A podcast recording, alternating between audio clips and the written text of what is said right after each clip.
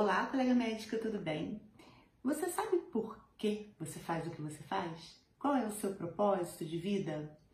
É, eu já falei aqui algumas vezes a respeito disso, mas eu acho muito importante a gente sempre bater nessa tecla.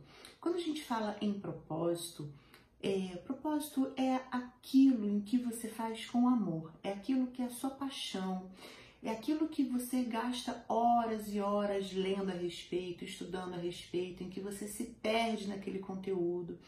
É o que você faz de graça, se preciso, porque é algo que te dá prazer. Esse é o seu propósito de vida. Se você ainda não sabe qual é o seu propósito de vida, pare um pouquinho esse vídeo e tenta colocar no papel aquilo que você mais gosta de fazer, de uma forma geral. E tente pensar se você hoje vive para o seu propósito. Se o que você está fazendo é segundo o propósito de vida que você tem. Por que, que eu estou te perguntando isso, né? É, vou contar para vocês duas historinhas, uma já contei aqui também, a outra não. É, essa primeira história é de uma colega que fez faculdade comigo, né? E foi muito emocionante a formatura dela. A minha turma foi uma turma com muitos alunos e todos com histórias muito interessantes, mas dela eu confesso que quando eu a vi chorando, pegando ali o certificado final, é, eu me emocionei. Essa menina, ela, ela queria fazer medicina desde cedo e ela fez cursinho, se eu não me engano, dois anos de cursinho, e ela não passou para medicina, mas passou para odontologia no fundão. Para quem não é do Rio, né, o fundão é, é a UFRJ, é a Universidade Federal do Rio de Janeiro, é uma excelente faculdade, e ela passou para odonto para lá. E quando isso aconteceu, os pais dela obrigaram realmente ela a fazer essa faculdade com o argumento de dizer que não iria mais fazer nenhum pagamento de cursinho para ela, para vestibular, e que ela teria que se virar, então, caso ela não fizesse a faculdade, porque era a chance da vida dela e ela tinha que fazer essa faculdade. Então, ela foi fazer odontologia, é, contra gosto, né? Realmente não era o que ela queria, mas ela fez. E quando ela terminou o odonto, ela começou a trabalhar como dentista e começou a juntar a própria verba para que ela conseguisse fazer o que ela realmente queria, que era medicina. Ela acreditava que esse era o propósito para a vida dela. E ela entrou, ela passou para a UERJ, para quem também não é do Rio, né? A Universidade Estadual do Rio de Janeiro é uma excelente faculdade de medicina também. É, é uma faculdade pública, então ela não precisava pagar a mensalidade, mas a gente sabe que a gente tem que se manter, né? Então ela precisava pagar o aluguel, precisava comer, comprar os livros, enfim. Tinha uma manutenção ali para ela e ela conseguiu se manter durante a faculdade toda trabalhando como dentista. E quando ela terminou a faculdade de medicina, que ela realmente se emocionou, pegou o certificado dela, quem conhecia a história dela se emocionou junto por isso, porque ela fez algo que não era o plano da vida dela, que não era o que ela queria, mas ela honrou ali os pais dela, né, e fez, mas o que ela queria era fazer medicina. E hoje ela é uma excelente médica e muito feliz com o que ela faz também. E a outra história é de uma conhecida minha, ela não é minha amiga pessoal, mas eu conheço, e ela também não fez faculdade comigo, e essa história também é linda. Ela queria fazer medicina veterinária, mas os pais não queriam que ela fizesse medicina veterinária, porque achava que o glamour e o valor financeiro, né, o dinheiro que ela poderia ganhar com medicina, sendo médica mesmo, seria muito maior.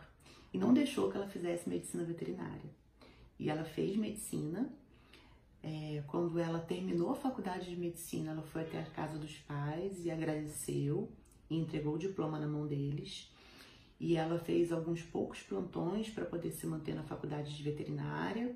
Foi para a faculdade de veterinária e hoje ela é uma excelente veterinária. Ela cuida dos bichinhos dela com um jeito que ela sempre sonhou. Era o plano que ela tinha desde cedo, né?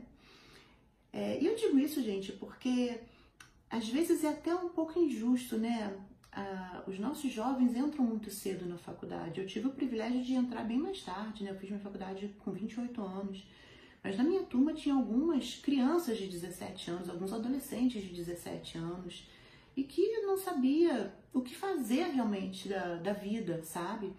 E muitas vezes dá certo, muitas vezes eles é, conseguem se encontrar realmente dentro da faculdade, fora dela, quando você faz uma especialidade, amadurece mas muitos são lançados ali porque a família quer, ou porque os pais são médicos e é a única influência que você tem, ou os avós, né? Ou até mesmo você não tenha médico na família, mas esse falso status, né, de ser médico acaba sendo uma cobrança grande. E às vezes você termina a faculdade e se forma médico sem nem saber se é aquilo mesmo que você queria. Porque se você entra com 17, você se forma com 23, não é isso? Isso.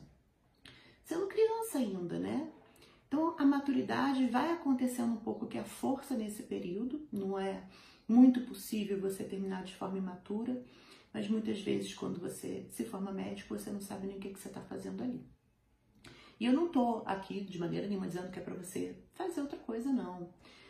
Mas, às vezes, a gente pode escolher alguma outra especialidade ou alguma subespecialidade dentro daquilo que você já faz e que vai te trazer um prazer muito maior. Por exemplo, é, vamos citar aqui GO, né? Às vezes a pessoa faz GO, mas ela não gosta da ginecologia, gosta da obstetrícia. Então, vá se especializar e cada vez se dedicar mais à área da obstetrícia.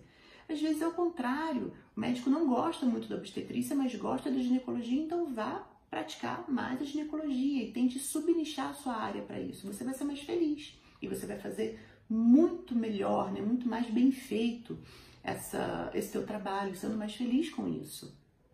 É, tem GO que não gosta nem de um nem de outro, gosta de imagem. Tá? Se especializar em fazer ultrassom, por exemplo, obstétrico, né? ultrassom ginecológico, ou até mesmo um esteroscopista.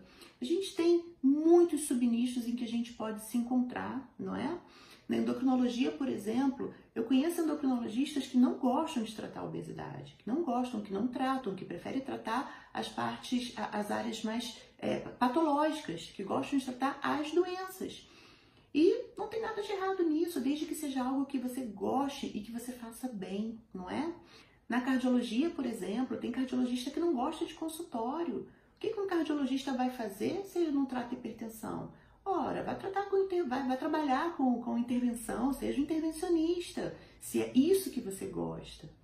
Então, a gente precisa parar para pensar e tentar descobrir qual é o plano. Se a gente está ali, tem um motivo. Qual é o motivo de você estar onde você está? Nem sempre o motivo né, do destino todo que te colocou aí nessa trajetória tem sido seu pai, seu avô ou sua mãe. Você está aí por algum motivo. Se você é médico, você tem um motivo específico para isso. Então tenta descobrir qual é a sua razão, qual é o seu propósito, qual é o motivo de você estar onde você está. E se você pode melhorar isso para que você seja feliz, para que os seus pacientes sejam melhor cuidados e para que você possa cumprir o seu plano de vida, o seu propósito nesse lugar. Fazendo dessa forma, não tem como não ter crescimento na sua vida profissional, porque você vai ter muito mais retorno dos seus pacientes, porque com certeza o seu resultado vai ser muito melhor. E quando a gente faz com amor de verdade, e quando a gente gosta realmente do que a gente faz, o retorno é certo, porque a gente faz de forma diferente. Então, se você ainda não se achou, comece a colocar no papel aquilo que pode te fazer bem. Se você precisar de ajuda, conte comigo. Valorize seu CRM.